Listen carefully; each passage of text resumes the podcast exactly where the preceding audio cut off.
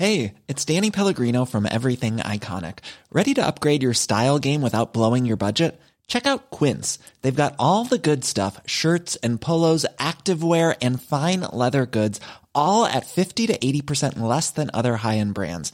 And the best part? They're all about safe, ethical, and responsible manufacturing. Get that luxury vibe without the luxury price tag. Hit up quince.com slash upgrade for free shipping and 365 day returns on your next order. That's quince.com slash upgrade.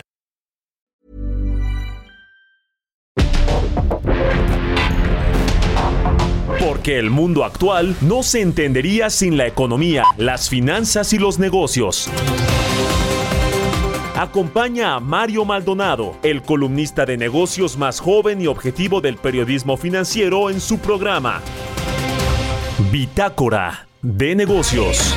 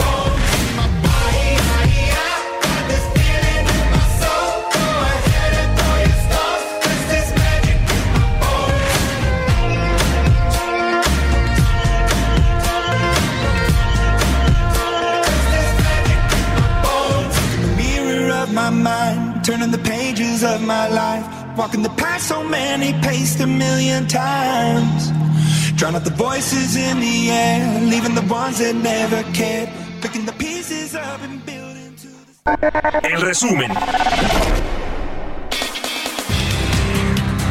El presidente Andrés Manuel López Obrador informó que se reunirá con Joe Biden, presidente de Estados Unidos, el próximo 12 de julio en Washington. El tema principal será el fenómeno migratorio. el día 12 de julio voy a tener una entrevista, un encuentro con el presidente Biden en Washington. Y este tema pues, es central, un tema básico a tratar. El abogado Javier Cuello Trejo informó que procederá legalmente contra Alejandro Gertz Manero, titular de la Fiscalía General de la República, por las denostaciones que realizó en una conversación que sostuvo con el padre de Emilio Lozoya, exdirector de Petróleos Mexicanos. De acuerdo con cifras de la Secretaría de Energía, el nuevo gasoducto en el corredor interoceánico del Istmo de Tehuantepec va a sumar cerca de 300 kilómetros a la red que actualmente se compone de 8.018 kilómetros. Esta construcción tendrá un costo de 19 mil millones de pesos. Este martes, Grupo Financiero Banorte presentó una oferta no vinculante por Banamex, la unidad minorista de Citigroup en México, por lo que contrató a la unidad de banca de inversión de Bank of America para que le asesore en la oferta. De acuerdo con el reporte local de Moody's sobre las perspectivas de los subsoberanos estados de la República respecto a sus ingresos financieros, el sector se beneficiará de una aceleración en los ingresos en 2022 y 2023, a un ritmo no observado antes de la pandemia, impulsado principalmente por el crecimiento de las transferencias federales no etiquetadas. El secretario general de la OTAN señaló que su objetivo es reducir las emisiones de gases de efecto invernadero, tanto civiles como militares, para 2030 en al menos un 45% y ser neutral en cuanto a emisiones de carbono para 2050.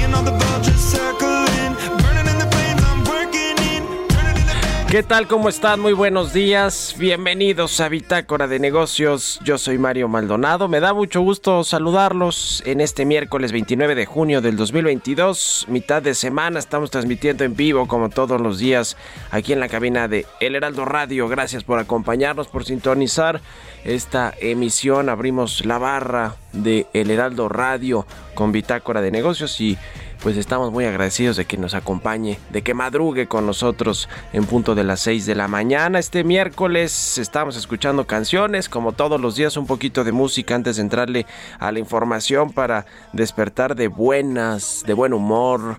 Y estamos escuchando Imagine Dragons, se llama Bones esta canción. Eh, es eh, una canción del tráiler oficial de la nueva temporada de la serie The Boys.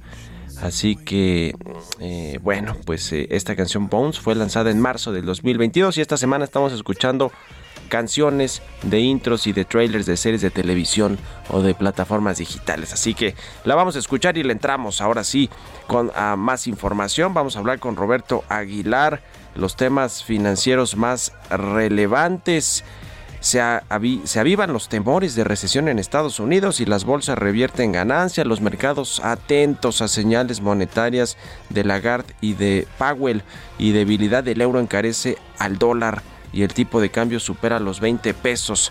Vamos a entrar a esos temas con Roberto Aguilar, vamos a hablar con Carlos Reyes sobre la industria del transporte de carga en México que eh, bueno pues eh, también ha sufrido con el tema de la crisis económica, la desaceleración económica, por supuesto, le pegó al tema del COVID-19, aunque el comercio electrónico más o menos eh, estuvo bien en esos tiempos por obvias razones. Vamos a hablar también con Juan Carlos Baker, ex subsecretario de Comercio Exterior, sobre todo lo que tiene que ver con el TEMEC, las demandas de Estados Unidos, los posibles paneles de controversias eh, las quejas por el tema de la política energética, las violaciones al TEMEC, el tema de Altán, en fin, varios temas que platicar sobre este asunto. Le vamos a entrar también al tema de el rediseño del espacio aéreo. Vamos a platicar con Carlos Mancera. Él es eh, de un colectivo que se llama Más Seguridad Aérea y Menos Ruido. Vamos a hablar de eso y también vamos a presentarle parte de una entrevista que tuvimos con el presidente de la Suprema Corte de Justicia de la Nación, el ministro Arturo Saldívar. Así que quédense con nosotros aquí en Bitácora de Negocios en este miércoles 29 de junio. Se va a poner bueno. Vámonos a otra cosa.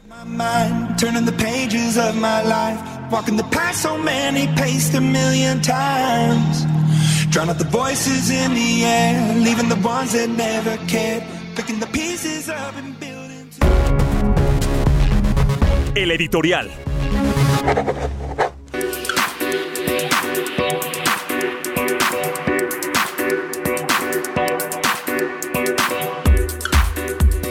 Ayer precisamente a esta hora, un poquito antes, ya no alcanzamos a dar el dato que salió del INEGI con respecto a la encuesta de ocupación y empleo que eh, pues eh, por quinto mes tuvo una baja en las plazas, en, las, en, las, en, los puestos laborales, en la, en la población ocupada también.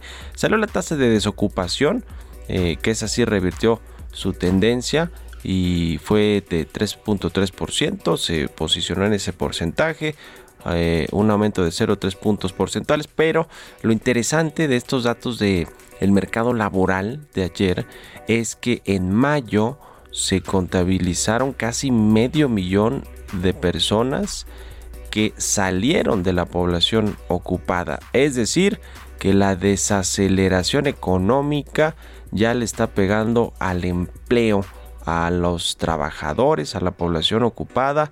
Esta baja se presenta después de que en el mes de abril se reportara un crecimiento de un millón de puestos de trabajo y de hecho eh, venían ligando ya tres meses consecutivos con saldos positivos de, creación de empleo y después bueno pues vino esta ruptura en mayo y quién sabe cómo vendrá el mes de junio y, y que está terminando y el mes de julio que ya formalmente comienza el segundo semestre del año. Así que interesante ponerle el ojo a esta a estos datos del INEGI que eh, pues esta contracción de o esta salida de empleo de trabajadores de la población ocupada eh, pues estuvo en actividades de agricultura, de pesca, de ganadería particularmente, el también también el sector servicios, que ya lo sabemos es el más importante para la economía, los restaurantes, etcétera, pero también en el gobierno, ya ve que ahora el presidente López Obrador quiere aplicar esta eh, pobreza eh, franciscana, ¿no? Es decir, ya no una austeridad eh, pues eh, una austeridad como la que venía trayendo a raya con el presupuesto a los sectores públicos, pero también a las dependencias públicas, en fin, a los trabajadores de, de niveles medios y altos del sector público, sino que ahora quiere instrumentar una política franciscana de pobreza francis- franciscana o de austeridad franciscana. En fin, pues así las cosas, cuidado, se prenden algunas alertas en el mercado laboral, hay que tener cuidado y sobre todo hay que cuidar el empleo y el ingreso porque pues hay muchos otros asuntos como la inflación que están ahí rondando la economía y el bolsillo de los mexicanos. ¿Ustedes qué opinan? Escríbanme en Twitter, arroba Mario Mal y en la cuenta arroba Heraldo de México. Industria y economía.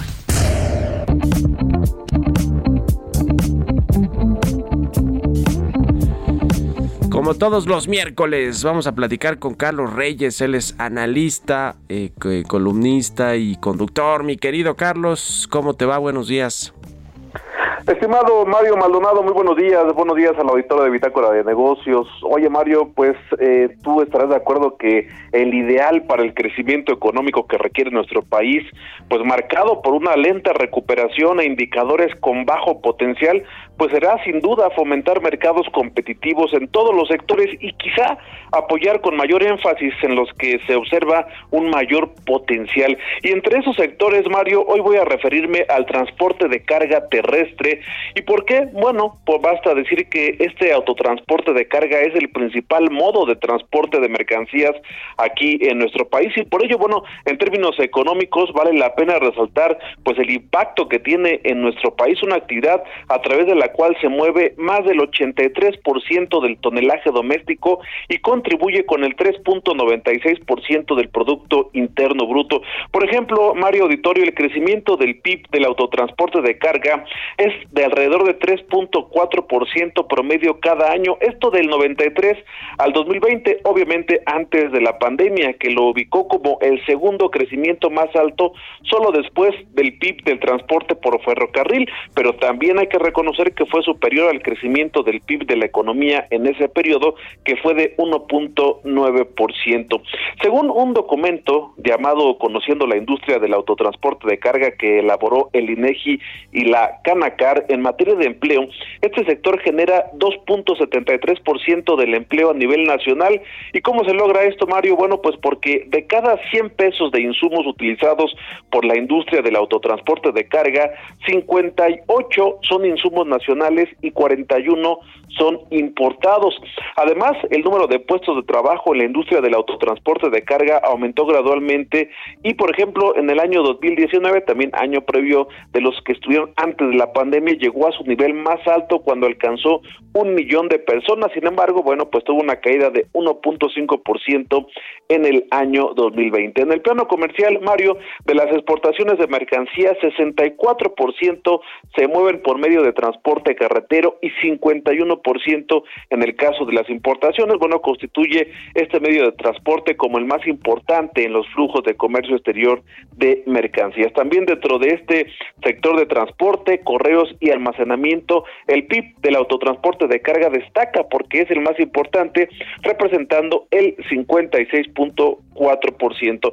Al demandar insumos para llevar su actividad, el autotransporte de carga pues genera un impacto positivo en 101 ramas de la actividad de un total de 262, lo que equivale al 38.5% de las actividades de la economía. Sin embargo, Mario, y ya lo comentabas hace un momento, pues los problemas inflacionarios pues sí han afectado a esta industria, sobre todo en la parte de sus insumos, por ejemplo, de eh, eh, autopartes, eh, también el tema de la inseguridad carretera les ha afectado mucho ya que esta se ha incrementado en años recientes. Hay temas como la renovación vehicular y los trámites también de comercio exterior y fiscales que bueno han afectado las operaciones de este sector, pero bueno han afrontado bien las crisis eh, pandémica y económica y bueno pues habrá que esperar porque es un es un sector que tiene influencia en varias de las cadenas de valor y habría que estar pues atentos a lo que ocurre en el mismo porque puede ser uno de los detonantes para la recuperación económica, Mario, que tanto requiere nuestro país. Pues sí, a pesar de los pesares, la industria de carga en México sigue pues con números eh, buenos, porque pues la carga se sigue moviendo hacia Estados Unidos, las exportaciones siguen siendo parte importante de la economía nacional, del motor económico de México y mucho pues tiene que ver con esto que ya nos decías, con todo el tipo de transporte ferroviario eh, a través de los eh, de las autopistas, de las carreteras de México hacia Estados Unidos, a pesar de toda la inseguridad y de todo lo que hay alrededor también de, de esta industria. En fin, muchas gracias mi querido Carlos y muy buenos días. Estimado Mario, muy buenos días, buenos días al auditorio. Sigan a Carlos Reyes en Twitter, C Reyes Noticias 6 con 20. Vamos a otra cosa. Economía y mercados. Roberto Aguilar ya está aquí en la cabina del Heraldo Radio. Mi querido Robert, buenos días. ¿Cómo estás, Mario? Me da mucho gusto saludarte a ti y a todos nuestros amigos. Ayer habíamos platicado, Mario, que este tema de, China específicamente, ya una segunda fase de relajación de las medidas justamente por el tema del coronavirus, pues había apoyado y le había eh, metido mucho vigor a los mercados bursátiles hasta que llegó el dato de la confianza del consumidor de Estados Unidos, porque fíjate que justo los mercados bursátiles de Estados Unidos revirtieron sus ganancias iniciales luego del dato, este dato de confianza del consumidor que cayó al nivel más bajo desde febrero de 2021 y las expectativas a corto plazo son las más pesimistas en casi una década, lo que avivó justamente el temor de que la agresiva lucha de la Reserva Federal contra la inflación pues pueda eh, justamente llevar a la economía estadounidense a una etapa de recesión y casi al cierre del segundo trimestre del año, Mario, el índice Standard Poor's 500 va en camino de registrar su mayor caída porcentual para un primer semestre de desde 1970 y los tres índices bursátiles estadounidenses sumarían dos descensos trimestrales consecutivos por primera vez desde 2015. Hoy los futuros mostraban una ligera recuperación, pero esa es la tónica de los mercados. También las bolsas europeas caían, ya que el temor a una recesión mundial eclipsó el reciente optimismo que te decía sobre la reapertura de China, con los inversionistas pendientes de la reunión de los principales bancos centrales en busca de pistas sobre la perspectiva monetaria. La presidenta del Banco Central Europeo, Christine Lagarde, y justamente el presidente de la Reserva Federal de Estados Unidos, Jerome Powell, van a intervenir en una mesa redonda en el foro anual del Banco Central Europeo sobre banca central a las 7.30 hora de México. Así es que pendientes también sobre este tema. Además, la confianza económica de la zona del euro cayó en junio un poco menos de lo esperado, ya que aunque los consumidores y el comercio minorista mostraron una tendencia a la baja, el ánimo de los sectores industriales y de servicio pues mejoró compensando este indicador. También fíjate que hoy la OPEP y sus aliados de la OPEP Plus inician una serie de reuniones que van a durar dos días y algunas fuentes afirman que es poco, poco probable que se dé eh, justamente un gran cambio en la política de bombeo este mes. En su última reunión, la OPEP Plus decidió acelerar los recortes de producción y aumentar el bombeo en 648 mil barriles diarios en julio y agosto, frente a los aumentos anteriores que eran de solo 432 mil barriles por día. La OPEP Plus está formada por la OPEP y también productores aliados como el caso de Rusia. Sin embargo, Mario, los precios siguieron subiendo debido a la escasez de la oferta y a las preocupaciones de que la OPEP esté a punto de quedarse sin capacidad de reserva para seguir aumentando la producción. Otro de los temas, fíjate, interesante, eh, los economistas del Banco Mundial estiman que las economías de bajo y mediano ingreso deben cerca de 9.3 billones de dólares a los acreedores extranjeros y que 40 países pobres y alrededor de media docena de medianos ingresos están agobiados por la deuda o corren un alto riesgo de llegar a este punto. Así es que eh, los economistas, los expertos, justamente este organismo, están sugiriendo una serie de ajustes para precisamente evitar que esto se convierta en un conflicto o en un problema más de los que ya tenemos para la economía global. También te comento que el Grupo Financiero Banorte presentó una oferta no vinculante por City Banamex y contrató a Bank of America para que le asesoren una nueva oferta. Santander también ha presentado una oferta no vinculante justamente por la unidad mexicana de City. El Banco Español ha contratado a Credit Suisse y a Goldman Sachs para que estudien una posible oferta por City Banamex. Lo interesante es que pues eh, Citi- eh, of America era el que tenía al inicio la postura o la estimación más alta de sobre Banamex. Y el tipo de cambio, Mario, cotizando en 2015. Tenemos una depreciación mensual de 2.5% y la ganancia anual de 1.6%. También la frase del día, el momento de máximo pesimismo es el mejor para comprar y el momento de máximo optimismo es el mejor para vender. Esto lo dijo en su momento John Templeton. Y rápidamente sobre el tema de Banamex, Robert, quien contrató al que tiene la evaluación más baja fue Santander, ¿verdad? A Credit. Suisse. Exactamente. Ahí viene la guerra. Y la, La. REA a ver a quién, a quién contrata, porque dicen que ahora es el postor más eh, eh, ya con el dinero en la mesa para adquirir Banamex. El tema es que no puede ser City. Eh, de los grandes Sí, que sí, podrían sí, sí, asesorarlos, City ya se metería en conflicto de interés porque está asesorando al propio City. Bueno, ya veremos. Gracias, Roberto. Al contrario, Aguilar. Mario, muy buenos días. Sigan a Roberto Aguilar en Twitter, Roberto AH. Vamos a hacer una pausa rapidísima, ya volvemos.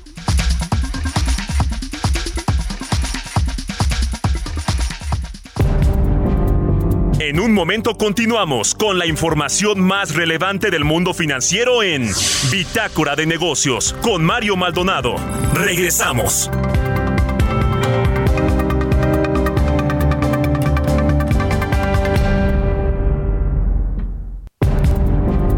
Estamos de vuelta en Bitácora de Negocios con Mario Maldonado.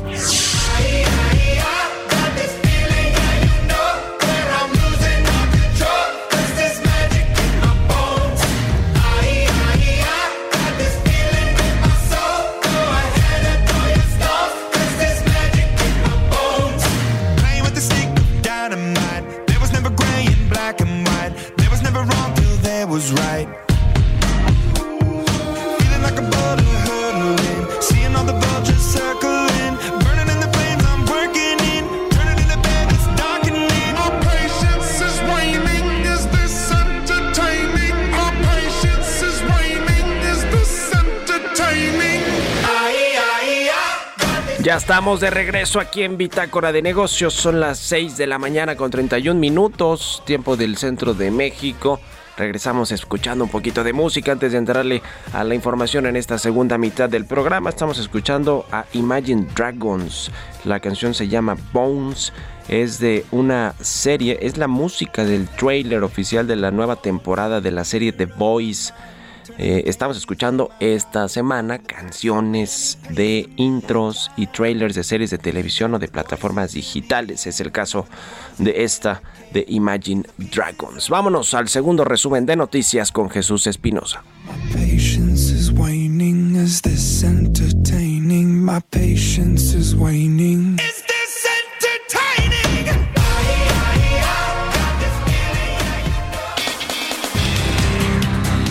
Acuerdo con cifras desestacionalizadas de la encuesta nacional de ocupación y empleo del INEGI, el desempleo en México en mayo incrementó tanto para la población femenina como para la masculina. 3.5% de las mujeres económicamente activas se encuentran buscando un empleo sin conseguirlo y la tasa para los hombres es de 3.3%. La Confederación de Trabajadores de México, organización sindical que tiene diversos contratos colectivos de trabajo del sector automotriz, advirtió que la transición a los autos eléctricos va a implicar la There's never been a faster or easier way to start your weight loss journey than with PlushCare. PlushCare accepts most insurance plans and gives you online access to board-certified physicians who can prescribe FDA-approved weight loss medications like Wigovi and Zepbound for those who qualify. Take charge of your health and speak with a board-certified physician about a weight loss plan that's right for you. Get started today at plushcare.com slash weight loss. That's plushcare.com slash weight loss. plushcare.com slash weight loss. Desaparición de hasta 95% de los puestos laborales en las plantas, especialmente en el sector de autopartes. La jefa de gobierno de la Ciudad de México, Claudia Sheinbaum, se reunió con integrantes de la Confederación de Cámaras de Industriales de los Estados Unidos Mexicanos. En el encuentro, la mandataria anunció que se reducirán hasta 13 los trámites para actualizar o aperturar restaurantes, lo cual será publicado próximamente en la Gaceta Oficial de la Ciudad de México. En un comunicado publicado por la agencia de calificación Señala que los pagos bloqueados de intereses de la deuda rusa constituyen una situación de impago. Dijo que el 27 de junio los tenedores de la deuda rusa no habían recibido el pago de los cupones de dos eurobonos por valor de 100 millones de dólares al expirar el periodo de gracia de 30 días naturales, por lo que consideraron como una situación de impago según su definición. Entrevista.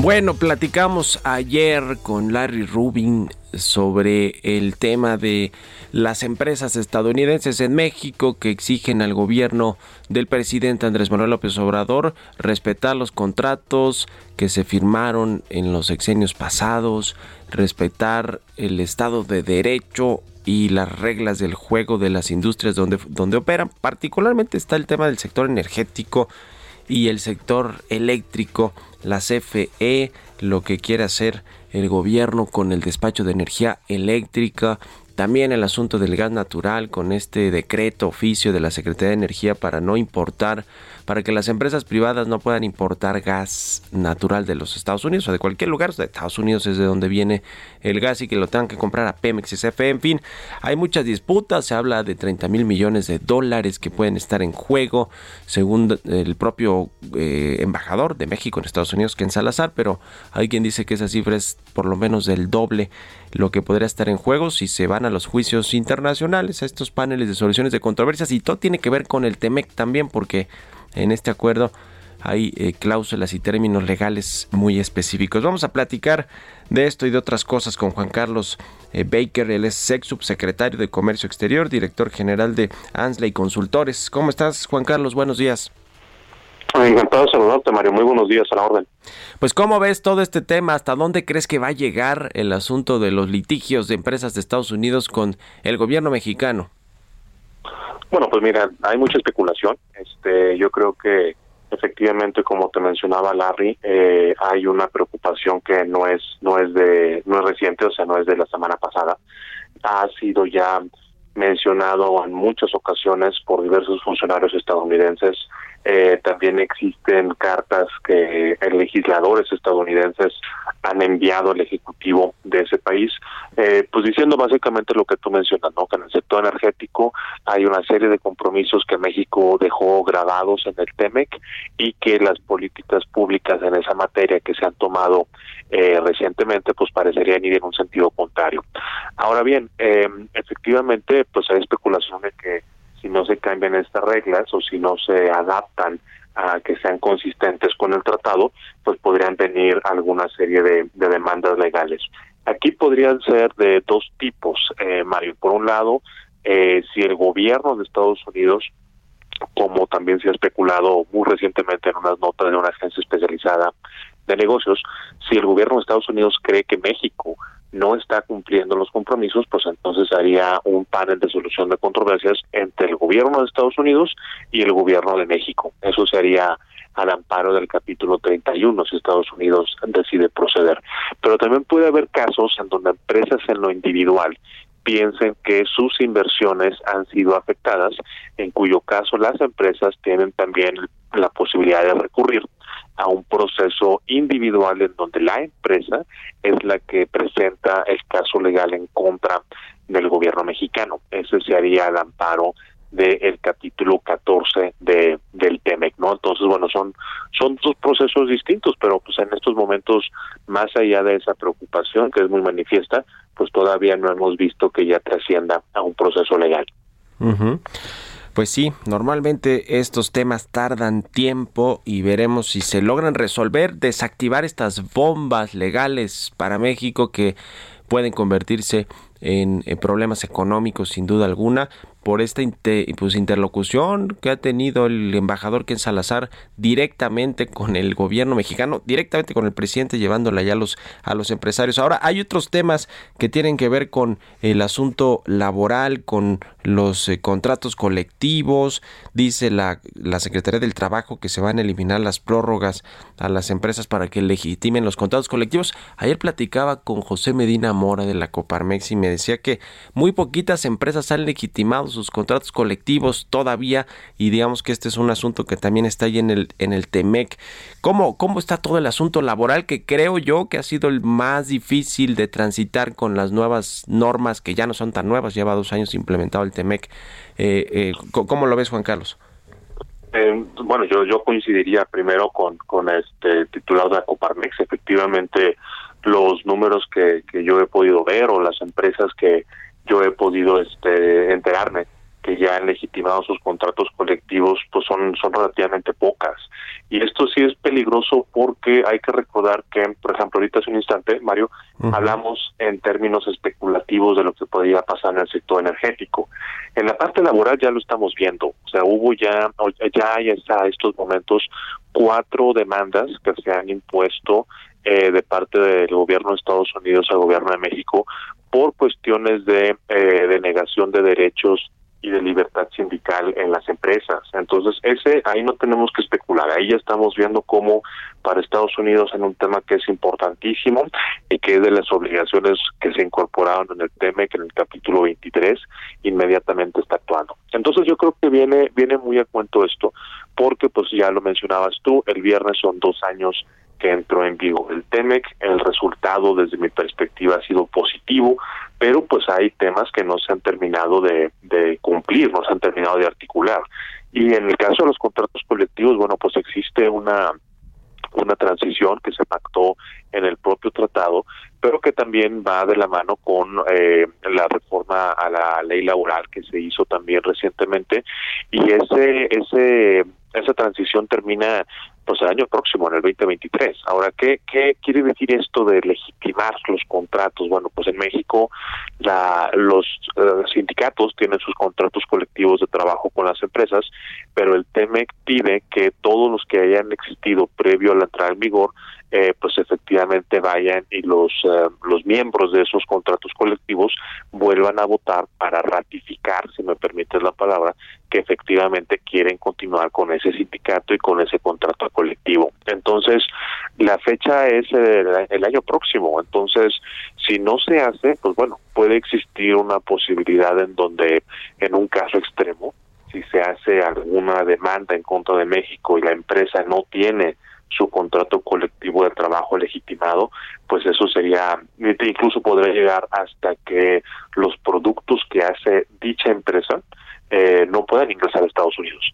Y pues bueno, cuando estamos viendo que el motor de la economía mexicana son las exportaciones, eh, eh, ya recientemente hubo unas cifras, ahora el mes de abril, el comercio entre México y Estados Unidos está cerca de los 250 mil millones de dólares, o sea, no, no es para nada pequeño. Y, y pues bueno, creo que no deberíamos de poner en riesgo esa, esa fortaleza de la economía mexicana, ¿no? Entonces, pues hay tiempo todavía, pero ciertamente es una tarea compleja, más porque el avance que se registra hasta este momento, pues entiendo que no es, no es muy grande. ¿Qué opinas también, Juan Carlos Baker, de eh, el, asunto de los sindicatos que están encabezados por políticos? El caso de Napoleón Gómez Urrutia con este sindicato, eh, pues en teoría eh, que, que, que va más allá de México, ¿no? O sea, internacional, eh, en el que recientemente vimos que le ganó a una empresa grandotota, ArcelorMittal, el principal productor de acero del mundo, pues un, un aumento importante en, en, en, bueno, más que un aumento, las utilidades, ¿no? Este famoso PTU, Sí. el pago de utilidades, los dobló sin duda alguna. ¿Qué, qué opinas de, de, de este asunto que también ha sido muy importante el tema de los sindicatos en el, en el TEMEC, ¿no? Claro, a ver, mira, obviamente el TEMEC no hace ninguna distinción sobre la organización interna de los sindicatos, quién los encabeza o la manera en la cual los líderes de esos sindicatos llegaron a ser electos. Eso me parece que en todo caso este, hay vicios, eso está muy documentado, pero bueno, eso más bien correspondería a una cuestión de legislación interna, de la ley del trabajo y, y- y similar, ¿no? Pero lo que sí definitivamente creo es que pues todos estos vicios, todas estas prácticas eh, que pueden ser no las más transparentes, no las más democráticas, que suceden en todas partes, ¿eh? ciertamente aquí estamos hablando de, de este caso, pero tampoco hay que pensar que México es una es un país este es, el único país en donde esto sucede pero eh, pues yo creo que el objetivo del TEMEC es precisamente ese que a través del capítulo 23 y a través de establecer eh, por una parte unos principios mínimos que tiene que seguir todas las empresas en materia de condiciones de trabajo, en materia laboral, en materia de no discriminación, etcétera. Y por otro lado, también incluir el TEMEC unos principios en materia de representación sindical, pues el objetivo es ese, el objetivo es dar a los trabajadores eh, la voz que, que requieren, la voz que merecen para poder limpiar todas estas prácticas y eventualmente pues que eso también redunde en mejores condiciones para ellos. Y pues bueno asumimos que en un contrato colectivo en donde el patrón eh, el, el, el dueño de la empresa pues eh, junto con los colaboradores acuerdan las condiciones de trabajo pues ahí mismo también tienen que ir implícitas cuestiones relacionadas con eh, los compromisos de competitividad de producción etcétera entonces bueno sin duda es una herramienta que creo que puede servir a, a muchas otras cosas, ¿no? Eh, también puede ser un tema eh, tal vez que lleve a cuestiones proteccionistas. Esto es una preocupación muy clara del gobierno, del, de- bueno, del gobierno también, pero principalmente de los empresarios mexicanos, que estas prácticas no van a ser utilizadas por Estados Unidos para ilegalmente impedir las exportaciones mexicanas a dicho país. Hasta el momento no ha sucedido, pero pues no no hay que eh, quitar la atención también de esa posibilidad. Pues vaya temas estos de el comercio internacional, de inversiones, de respeto a contratos y, y lo que viene, ya estaremos platicándolo si nos permites, Juan Carlos Baker. Muchas gracias por estos minutos para Bitácora de Negocios aquí en el Heraldo Radio y buenos días. Siempre encantado. Buen día, Mario. Que estés muy bien, hasta luego, 6 con 45 minutos en puntito, vámonos a otra cosa. Bitácora de negocios con Mario Maldonado. Oiga, le decía que ayer platicamos en la Suprema Corte de Justicia de la Nación con el ministro presidente Arturo Saldívar sobre varios temas in- interesantes. Hoy, por cierto, el Heraldo de México lo trae en su portada del periódico, del impreso y en el sitio web. Al ratito en la televisión, en el canal 8, en las noticias de la mañana, le vamos a, a transmitir toda la entrevista completa. Pero bueno, habló de varios temas importantes. Uno que tiene que ver con esta serie de televisión que coprodujo la corte y que eh, co- con una empresa eh, eh, privada con Televisa que se llama El Caníbal de Atizapán, este feminicida serial que probablemente es el feminicida de los tiempos recientes, no solo en México, sino en el mundo, que, ha come- que lamentable y qué terrorífico se escucha, pues más crímenes, más asesinatos de mujeres, feminicidios, que ese es el tipo penal. Eh, se, se comenzó a transmitir este lunes en Televisa, en el canal de las estrellas, si tengo bien entendido, o en el canal 5, bueno, en Televisa, y va a estar también en el canal del Poder Judicial y, y en muchos otros lados.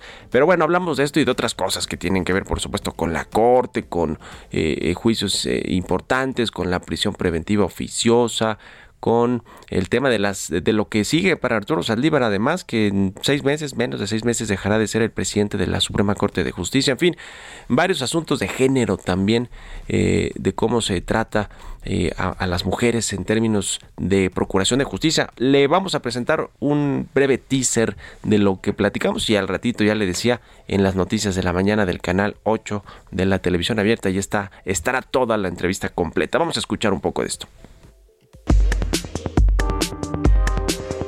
Tomamos la decisión de participar en esta serie con la idea de coadyuvar a generar conciencia, a provocar un cambio de cultura en la sociedad y en las autoridades sobre un tema extraordinariamente delicado, los feminicidios en México. históricamente, digamos, hace mucho nunca se había presentado un ministro de la Corte en, un reclusorio de mujeres. Eh, platíquenos un poco de esa experiencia que tuvo cuando fue al reclusorio de Santa Marta Catitla. Fue una experiencia muy fuerte. Hay una gran mayoría de quienes están en Santa Marta que tienen eh, años en prisión preventiva sin que nadie revise su situación. Y yo les dije ese día que si bien era histórico que yo estuviera ahí, esto si no había consecuencias, si no había medidas, pues era una anécdota que me parecería de un ego muy frívolo y muy tonto. ¿Cuánto tiempo tardará en que ese indicador muy importante de la aplicación de justicia disminuya? Es que hay que entender que nuestra reforma fue una reforma judicial del Poder Judicial de la Federación. No fue una reforma de la justicia, De de públicos, las fiscalías. ni siquiera de los tribunales de los estados. El presidente Andrés Manuel López Obrador eh, sabemos que le tiene mucha confianza. eh, no sé si por ahí habría una oportunidad de algún puesto en el gabinete. No sé qué ha pensado Arturo Saldívar después de que Yo en este momento estoy concentrado en esta función de concluir mi periodo como presidente de la Corte.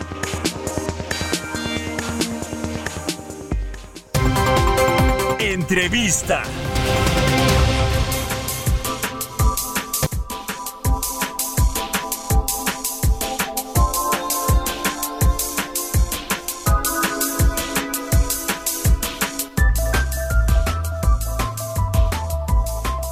Y bien, vamos a platicar con Carlos Mancera, vocero del colectivo Más Seguridad Aérea, Menos Ruido, que está exigiendo participar, participar en este rediseño o re rediseño del espacio aéreo mexicano que estarán revisando las autoridades del sector. Vamos a platicar con él. ¿Cómo estás, Carlos? Buenos días.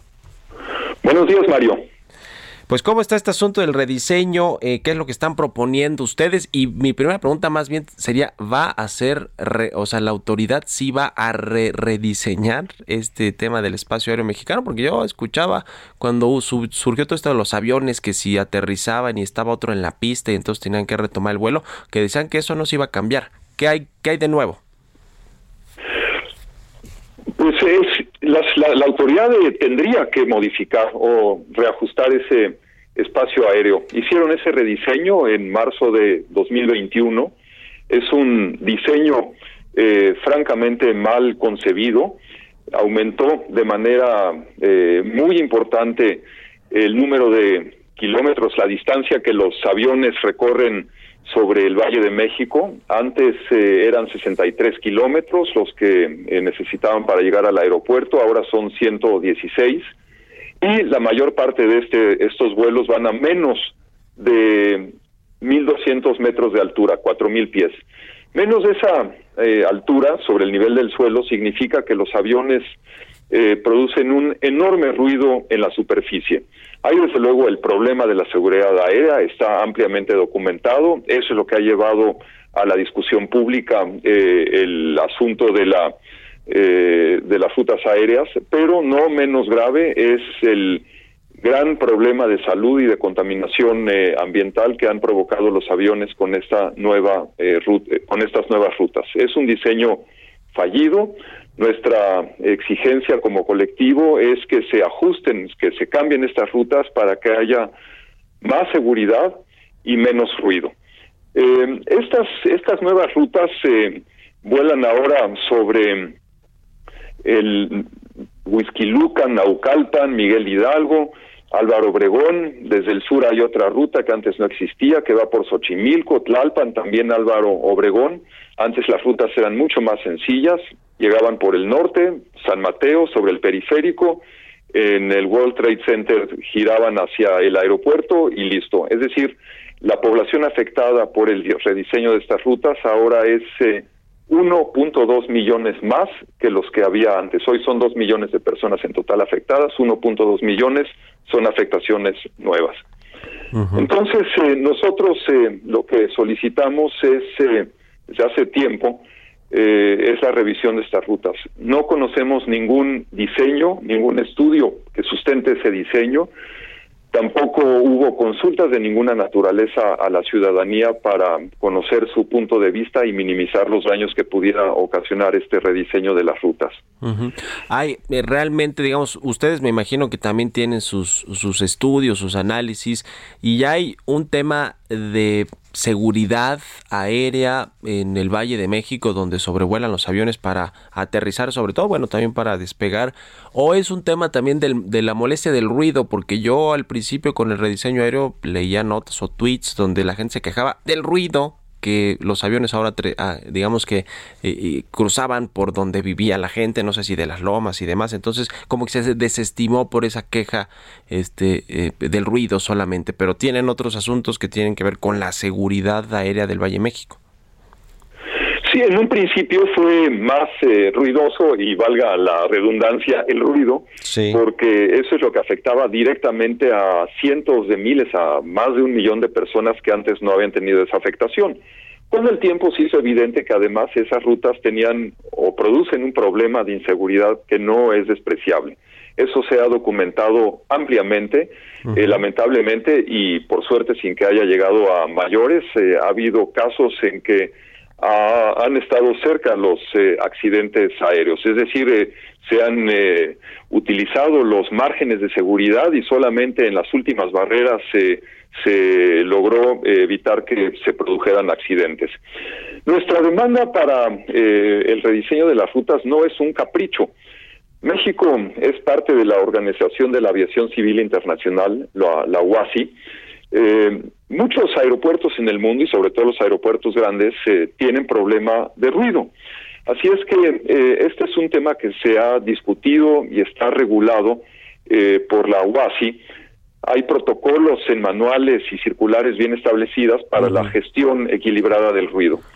Eh, nosotros eh, lo que pedimos es que en México se siga ese protocolo al que el- nuestro país está obligado para Sí. atender a la población en superficie y que sea lo menos afectada posible. Ya. Pues muchas gracias, Carlos. Se acaba el tiempo, nos cae ahorita la guillotina, pero vamos a seguir eh, eh, en contacto y siguiendo este tema. Muchas gracias y buen día. Muchas gracias. Hasta, luego. Que estés muy bien. Con esto nos despedimos. Gracias a todos ustedes por habernos escuchado desde tempranito aquí en Bitácora de Negocios. Se quedan en estas frecuencias del Heraldo Radio con Sergio y Lupita. Nosotros nos vamos al canal 8 de la televisión abierta, las noticias de la mañana. Y nos escuchamos aquí mañana a las 6. Muy buenos días.